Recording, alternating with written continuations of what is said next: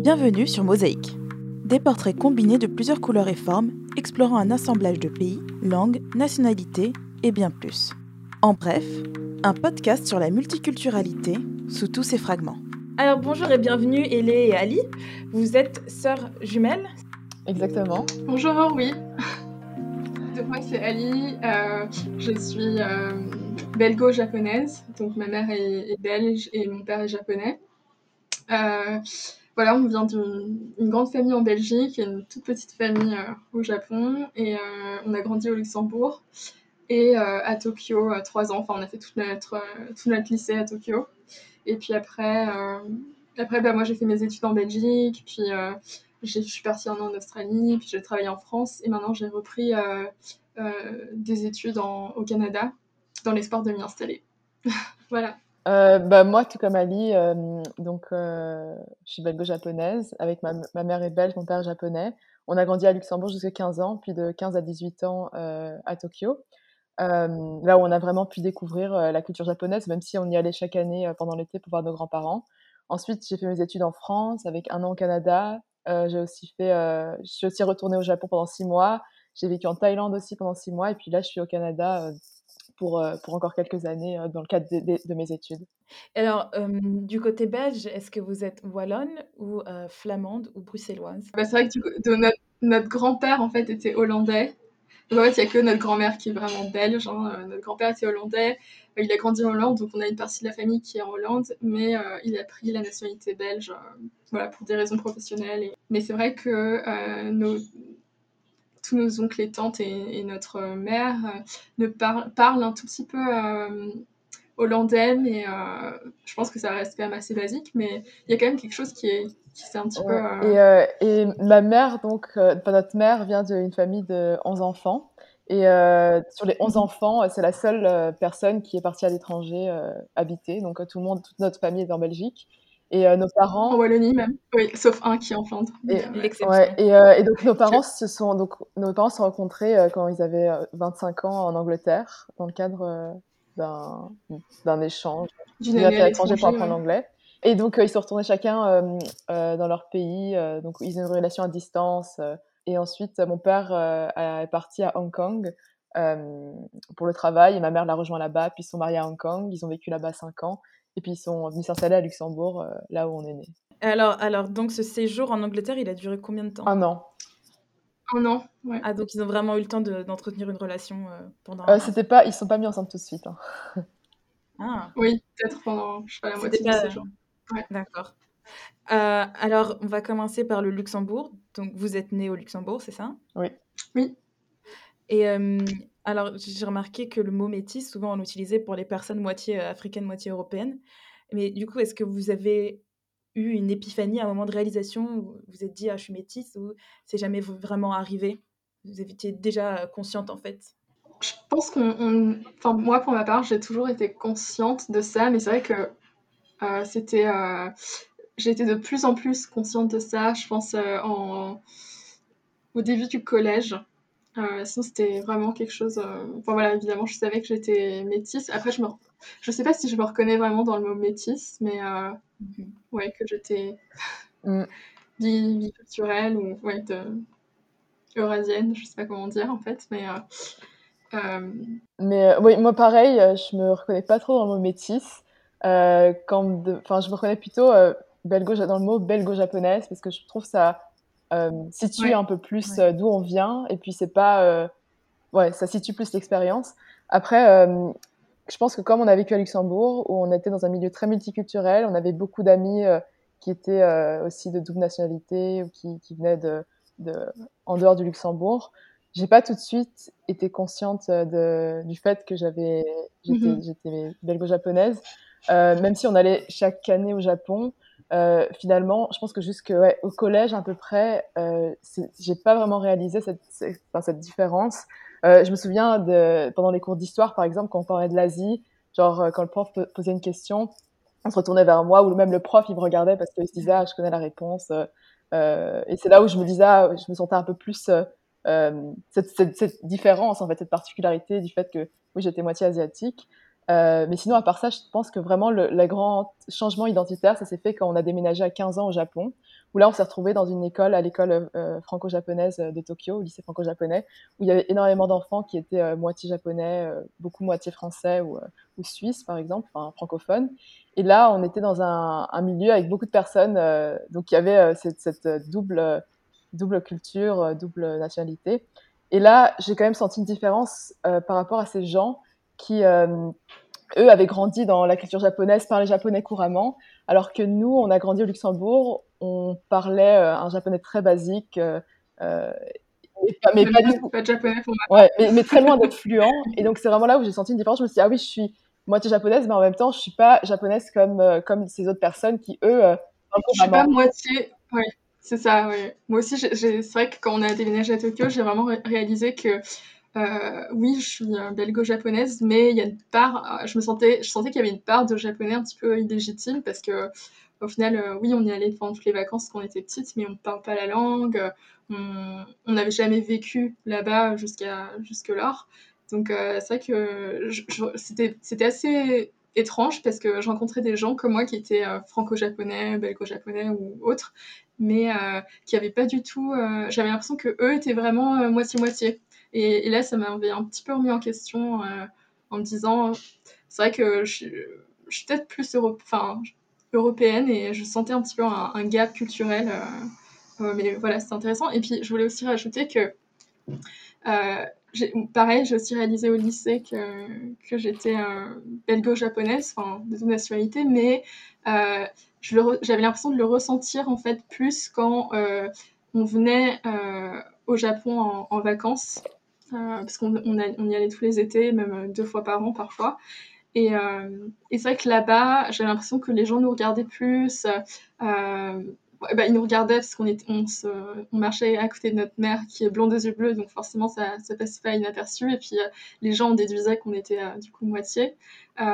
mais ouais, j'avais l'impression que c'était plus outstanding, plus visible là-bas. Ouais, et puis aussi, ce que j'aimerais rajouter, c'est que par exemple, le fait de avoir vraiment conscience de cette, cette, différence, mais un peu plus négative. C'est que, en fait, en Europe, comme on était beaucoup plus de culture européenne, on, on avait vécu là-bas, notre mère est, belge, euh, on n'avait pas trop un gap culturel avec les gens, et puis c'est jamais, euh, enfin, c'est jamais venu dans la conversation. Enfin, je pense avoir pas trop subi discrimination, euh, en tout cas au Luxembourg. Et au Japon, en fait, parce que on était japonaise, mais on parlait pas la langue, on n'était pas aussi japonaise mm-hmm. que les autres, c'est là où j'ai plus senti un peu euh, des choses négatives par rapport à cette, euh, par rapport à mon identité japonaise. Par exemple, j'ai pris des cours de japonais euh, niveau LV3, donc en troisième langue en seconde. J'ai commencé quand on est arrivé. Donc, dans le cours débutant, j'étais la seule personne qui, était, qui avait des origines japonaises.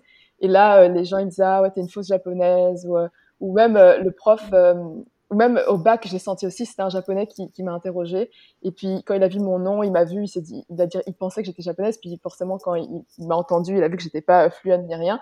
Et là, euh, j'ai vraiment senti euh, un peu une, euh, il y a des, des, des, sentiments négatifs de sa part. Et donc, je pense que c'est au Japon j'ai plus questionné mon identité japonaise et je me suis sentie pas trop légitime. Et, et j'ai plus suivi des, j'ai plus des sentiments négatifs par rapport à cette identité japonaise parce que du coup aussi dans la vie de tous les jours les gens s'attendent à ce qu'on parle japonais couramment puis quand on ouvre la bouche on voit qu'on a un accent qu'on parle pas bien. Et donc j'ai eu enfin je pense qu'il y a des petits blocages qui sont venus justement du fait que des, des expectations que les gens avaient par rapport à, à nous du fait qu'on soit moitié mm. et les, ces expectations qu'on ne remplissait pas. Donc euh, ouais. Comment tu c'est quoi ton niveau en amérique? Ah non mon niveau euh, bof quoi. Je le parlais couramment quand j'avais 6 ans euh, et maintenant, euh, plus trop. Mais en fait, j'écoute de la musique éthiopienne et euh, j'ai essayé de temps en temps d'écouter des de regarder des émissions, voilà, des séries télé, mais c'est pas le niveau de production qui m'intéresse. je passe, quoi. Mais la musique, c'est pas mal, ça aide et parfois je me concentre et j'essaye de me demander, j'essaye de me demander si je comprends, en fait, le sens de la chanson. Et généralement, parce que c'est assez répétitif, du style Mon amour, je ne veux que toi, tu es le centre de mes pensées. voilà, je comprends. Hein. Et aussi, quand, bah, quand tu as 6 ans, ton niveau de langage, il est pas. c'est pas le même que tu devrais avoir à 28. Donc, donc voilà, j'étais bilingue à 6 ans, mais bon, j'étais bilingue parce que je demandais pas grand chose. Hein. Je disais que j'avais Comme nous, comme nous en japonais, quoi. pareil. On disait, on va aller promener, c'est super bon, j'en veux encore, j'ai soif, des trucs comme ça, quoi. Oui, D'ailleurs, c'est exactement les mots que vous nous avez appris quand on est venu vous voir au Japon. Et du coup, quand, quand tu dis les gens, en fait, c'est qui? C'est des professeurs, la famille ou même des inconnus dans la bah, des les étudiants. Dans des Les étudiants, ils nous disaient ça. Enfin, c'était même sous, la, sous la forme de blagues même, mais bon, c'était quand même. et puis, et puis même les gens, par exemple, même je suis retournée au Japon, j'ai pris des cours de, japonais, et puis ah, mon père est japonais, et puis les profs, ils, me regardaient un peu, ah, pourquoi elle parle pas japonais, comme ça. Enfin, donc, et même ici à l'université, j'ai repris des cours japonais ici au Canada, et c'est pareil. En fait, quand on dit mon père japonais, les gens tout de suite ils se, ils disent ah c'est pour ça mais pourquoi tu parles pas, pas très bien ou ou, euh, tu, dois un petit peu prouver que tu parlais de langue. Exactement. Pour, en fait, être reconnu. Exactement. En fait, quand on dit que tu es, moitié, moitié quelque chose, ou tu as deux, deux, nationalités ou deux cultures, les gens euh, vont tout de suite penser que, tu, que les deux sont égales. Et quand tu, euh, pour ceux comme nous, quand on a vraiment un, un côté, enfin, une, identité plus faible que l'autre, bah, du coup, ça remet en question un peu cette identité, cette double mmh culture, quoi. C'est ça, alors que je pense qu'au final, il y a très peu de personnes qui sont euh, où, les deux cultures euh, pèsent 50-50. Je pense que c'est assez rare. Et est-ce que c'est une discussion que vous avez eue avec vos parents par rapport euh, à, la langue? Que vous allez leur demander pourquoi est-ce qu'il n'y a pas eu ce souci Ah oui, moi, je, moi je disais à mon père, c'est le plus grand regret que j'ai dans ma vie, quoi, qui m'ait pas enseigné le japonais. Et donc forcément maintenant, il, se, il voit un petit peu euh, ce que ça fait. Parce que je pense qu'à l'époque, on parlait pas autant de, de, la, la multiculturalité dans une famille. Et donc, ils n'ont pas pensé vraiment euh, à ce que ça impliquait à long terme. Et que pour mon père, on habitait au Luxembourg, on parlait français avec ma mère, lui, il apprenait le français. C'était logique de parler français, puisque en fait, c'était la langue de notre environnement euh, immédiat. Mais, et puis quand on retournait au Japon, bon, on parlait un petit peu quelques mots du quotidien pour se faire comprendre, mais il a jamais pensé aux effets long terme sur notre identité, sur euh, la façon dont on allait mm-hmm. euh, se relater au Japon, à notre identité culturelle, linguistique. Et maintenant, quand on en parle, bien sûr, il regrette. Enfin, il nous l'a jamais dit vraiment, parce que je pense que c'est aussi un regret euh, de sa part, je pense. mais, mais maintenant, quand on lui en fait part, forcément, oui, je pense qu'il regrette de ne pas avoir plus partagé sa langue et sa, sa langue. Ouais. Après, il a, il a transmis d'autres choses, hein, je pense, mais euh, pas la langue. Donc, euh, ouais, ça c'est pareil pour ma part aussi, c'est un, c'est un grand regret. Et puis, euh, souvent, on en a parlé beaucoup de fois avec, avec lui et on le, on, on, le tient un petit peu pour responsable. Enfin, c'est, c'est, voilà, ce sont des discussions un peu animées, mais euh, je pense qu'il se rend compte maintenant que c'est important en fait. Euh, la langue est importante parce que c'est ça fait partie d'une identité aussi. Ouais, exactement. Et c'est pas c'est pas simplement tu sais, on a, oui, on allait beaucoup de fois au Japon, une, ou deux fois par an. On, connaissait la culture, on, on a beaucoup voyagé. Mais la langue, ça, c'est quand même euh, un, quelque chose de tellement central dans la culture et dans, je pense, dans l'identité de quelqu'un que on n'arrivera jamais, je pense, à vraiment se, embrace complètement notre identité japonaise à cause de ça, je pense. Oui, c'est ça. je, pense que la langue, ça, ça ouvre un monde, ça ouvre une vision de voir euh, les choses. Euh, ça ouvre des concepts, en fait. Euh, surtout la langue japonaise, qui a plein de concepts intraductibles, etc., en, français ou même intraductibles tout court, ou inexplicables. par exemple, le, le, concept du wabi-sabi, c'est même pas on peut, peut même pas le, définir en fait. tous les Japonais savent ce que ça veut dire, mais si on, leur demande de, nous traduire, de nous expliquer ce concept, euh, personne ne peut, ne peut comprendre, ne peut le traduire. Donc c'est assez. Euh, enfin, moi, c'est toutes ces cultures un petit peu euh, qui restent qui restent un peu mystérieuses et, donc ouais, c'est dommage. Et c'est quoi la, culture? C'est quoi le mot que tu viens de dire? Wabi sabi. C'est Ouais, je, vais même pas essayer de l'expliquer, mais vous pouvez aller voir. Euh, il y a plein de définitions. il y a même des livres euh, de plus de 100 pages euh, qui essaient de définir ce concept. Et c'est vraiment c'est un concept qui se retrouve dans, dans, dans la vie au Japon, mais dans tout, dans l'architecture, dans la poterie, dans la, la, manière de. dans ses relations aux autres, la manière de voir sa vie, de, de philosopher. Enfin, c'est. Ouais. Bah, c'est un peu un thème qui revient dans les interviews que j'ai fait, c'est la langue. Et euh, la mmh langue, c'est vraiment le facteur numéro un d'intégration dans un pays parce que bah, à partir de là, tu peux communiquer, donc tu peux assimiler des idées et euh, avoir un échange. Et du mmh coup, Annie, tu, tu étudies. Alors, tu as fait des études de logopédie, c'est ça? Oui, orthophonie pour les Français, logopédie pour les Belges. Depuis que tu as fait des études, est-ce que tu as commencé des études de linguistique, est-ce que tu as commencé à remarquer dans ta façon de parler? Par exemple, au Québec, bah, tu vas mettre des mots d'anglais dans tes mmh phrases euh, françaises. Et est-ce que tu as remarqué joue un rôle ou est-ce que les gens vont percevoir d'une autre manière selon ta façon de parler? Oui, je pense que j'ai tout de suite ressenti que parce que j'ai un peu l'habitude, hein, comme, bah, comme plein de plein de gens au Luxembourg, de parler un peu franglais. Et puis, j'ai tout de suite ressenti ici qu'il y avait, y avait une, réticence pour introduire des mots anglais dans, le français, parce que c'est vrai que les, le, les Québécois essayent de vraiment préserver leur langue, ils sont minoritaires ici. Donc c'est vrai que j'ai tout de suite senti que ici, utiliser des, mots anglais à tort et à travers dans ces phrases, c'était peu apprécié en tout cas.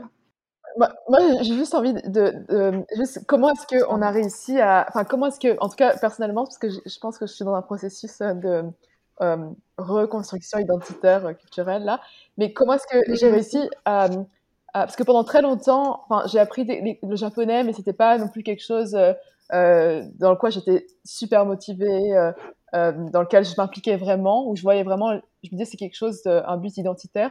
Mais là, il y a un an, en pleine pandémie, je pense que j'ai vraiment ressenti le besoin, je ne sais pas pourquoi, euh, récemment, de, de reconnecter avec mes, mon héritage japonais et je me suis vraiment lancée dans un apprentissage du japonais assez intensivement. Enfin, je prends, je prenais 5 heures de cours euh, par semaine l'année dernière du japonais. Là, je suis à 3, mais je, je lis à côté euh, des livres en japonais, je regarde la télé en japonais. Enfin, tous les matins, je fais des caractères, des kanji. Donc, je suis vraiment dans un processus où je, je suis, je me dis, dans 3 ans, j'ai envie de devenir bilingue. Et pour moi, c'est c'est quelque chose, euh, c'est un goal euh, immédiat, long terme, super important parce que je ressens le besoin de, ouais, de, me reconnecter avec le côté japonais et même euh, dans mes recherches, dans mes, parce que je fais de la recherche en ce moment, et dans mes recherches, j'ai commencé mon programme de recherche avec des, des projets plus sur l'Europe, le, Canada, et puis maintenant j'ai complètement changé sur des recherches plus qui concernent le Japon et l'Asie, parce que j'essaie de transformer aussi ce double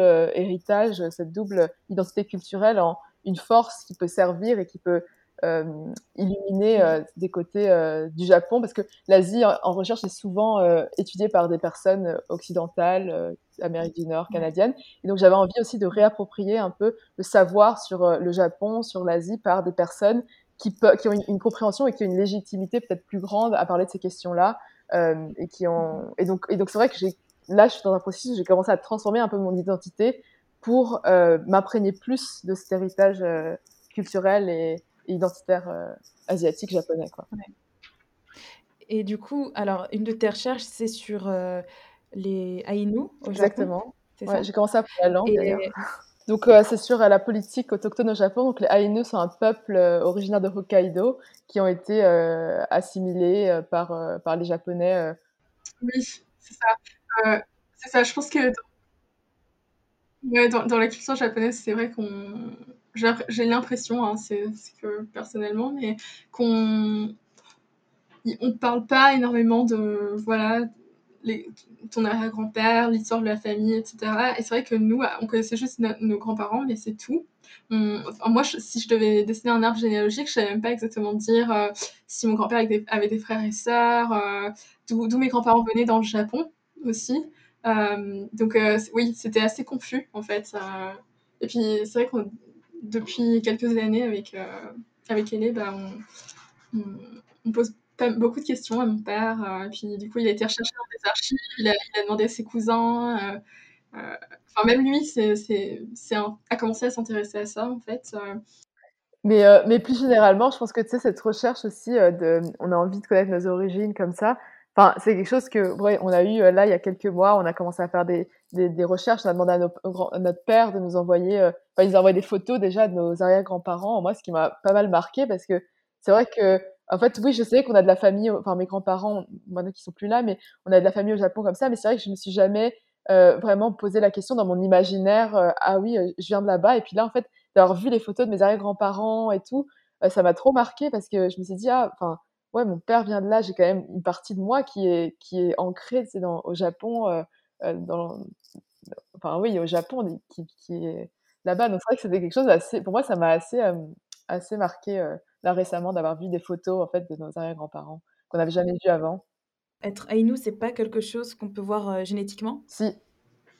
Si, si. Ah ouais. on peut voir avec les haplogroupes, on peut voir, ils ont un, un haplogroupe très très ancien parce que c'est une des, ils font partie de la première migration hors de l'Afrique là, qui est allée vers l'Asie. Donc oui, ils ont un haplogroupe assez spécifique, donc on peut le, on peut le voir, mais ah bah, je pense qu'on peut le voir en faisant un test ADN assez onéreux, enfin un vrai test ADN et pas peut-être pas le, les, tests standards là, à 50 euros qu'on fait sur par internet. Mais, euh, C'est possible qu'on vous dise juste japonais, alors que par exemple pour euh, l'Europe, euh, moi c'était très très précis. On m'a même dit la région d'Italie. Ah alors que mon côté africain, on m'a juste dit Afrique de l'Est. Ah ouais, C'est très eurocentré quoi. Bah, nous, mm, bah, nous c'était quand même assez. Enfin, parce que j'en ai fait un aussi, c'était quand même assez précis dans le sens où euh, mon, un, de nos arrière-grands-pères euh, belges, euh, un, de nos, pardon, un de nos oncles belges a fait des, des recherches, etc. De, il est remonté jusqu'au, je sais pas, 14e siècle dans la famille. Et en fait, on vient à la base de Scandinavie, puis on est descendu en Hollande, et c'est vrai qu'on avait eu 20% d'ADN scandinave. Ouais. Et alors, pour revenir sur cette recherche, est-ce que tu penses que le fait que tu sois bah, moitié belge te permet d'avoir un, bah, à la fois un, point de vue externe, mais aussi une voix qui te permet justement de, de parler de ça? Exactement, exactement. Je pense qu'en fait, le fait que, oui, je sois moitié japonaise, ça me donne une certaine euh, légitimité, enfin, aussi une certaine euh, aussi intérêt et parole par rapport à ces questions-là. Donc, du côté de votre père, vous n'avez pas eu l'occasion vraiment de parler de vos origines? Et euh, est-ce que vous pensez que ça a à voir avec le fait que ben, votre père soit marié avec une Belge et qu'il rejette ce côté-là? Ou c'est juste culturellement, vous parlez pas de ça en fait? Je pense que c'est assez culturel, mais euh, et assez ouais, familial. Et assez culturel, mais je pense aussi que peut-être mon père, inconsciemment, il y a peut-être des, des, raisons aussi, parce que le fait qu'il nous ait jamais parlé japonais, euh, que que lui-même en fait. Euh, bah, par exemple, il y, a cette histoire, j'ai un souvenir assez vague, mais euh, euh, quand on était au Luxembourg, il a voulu, euh, quand on avait peut-être 7 ans, 7 ans, 7-8 ans, nous inscrire pour des cours de japonais dans une école japonaise au Luxembourg. Et en fait, on était allé avec lui pour rencontrer un professeur pour qu'il évalue notre niveau. Et on a fait une rencontre, et puis mon père nous a, est sorti là en disant je, je, vous ramènerai plus jamais. Euh, et puis euh, il disait que ça lui avait renvoyé des sentiments négatifs de, de l'éducation japonaise qu'il avait reçue, qui était assez stricte, assez. Euh, ouais, qui, je sais pas exactement ce qu'il a ressenti, mais en tout cas, il n'a pas voulu ça pour nous, donc il nous a jamais. il nous a jamais ramené, donc je pense que c'est aussi en lien avec ses propres, la, la, vision qu'il avait de, de l'éducation au Japon qu'il a reçue, qu'il voulait pas forcément nous transmettre ou qu'on, voilà, il y a des choses peut-être négatif qu'il voulait pas euh, nous transmettre. Ouais.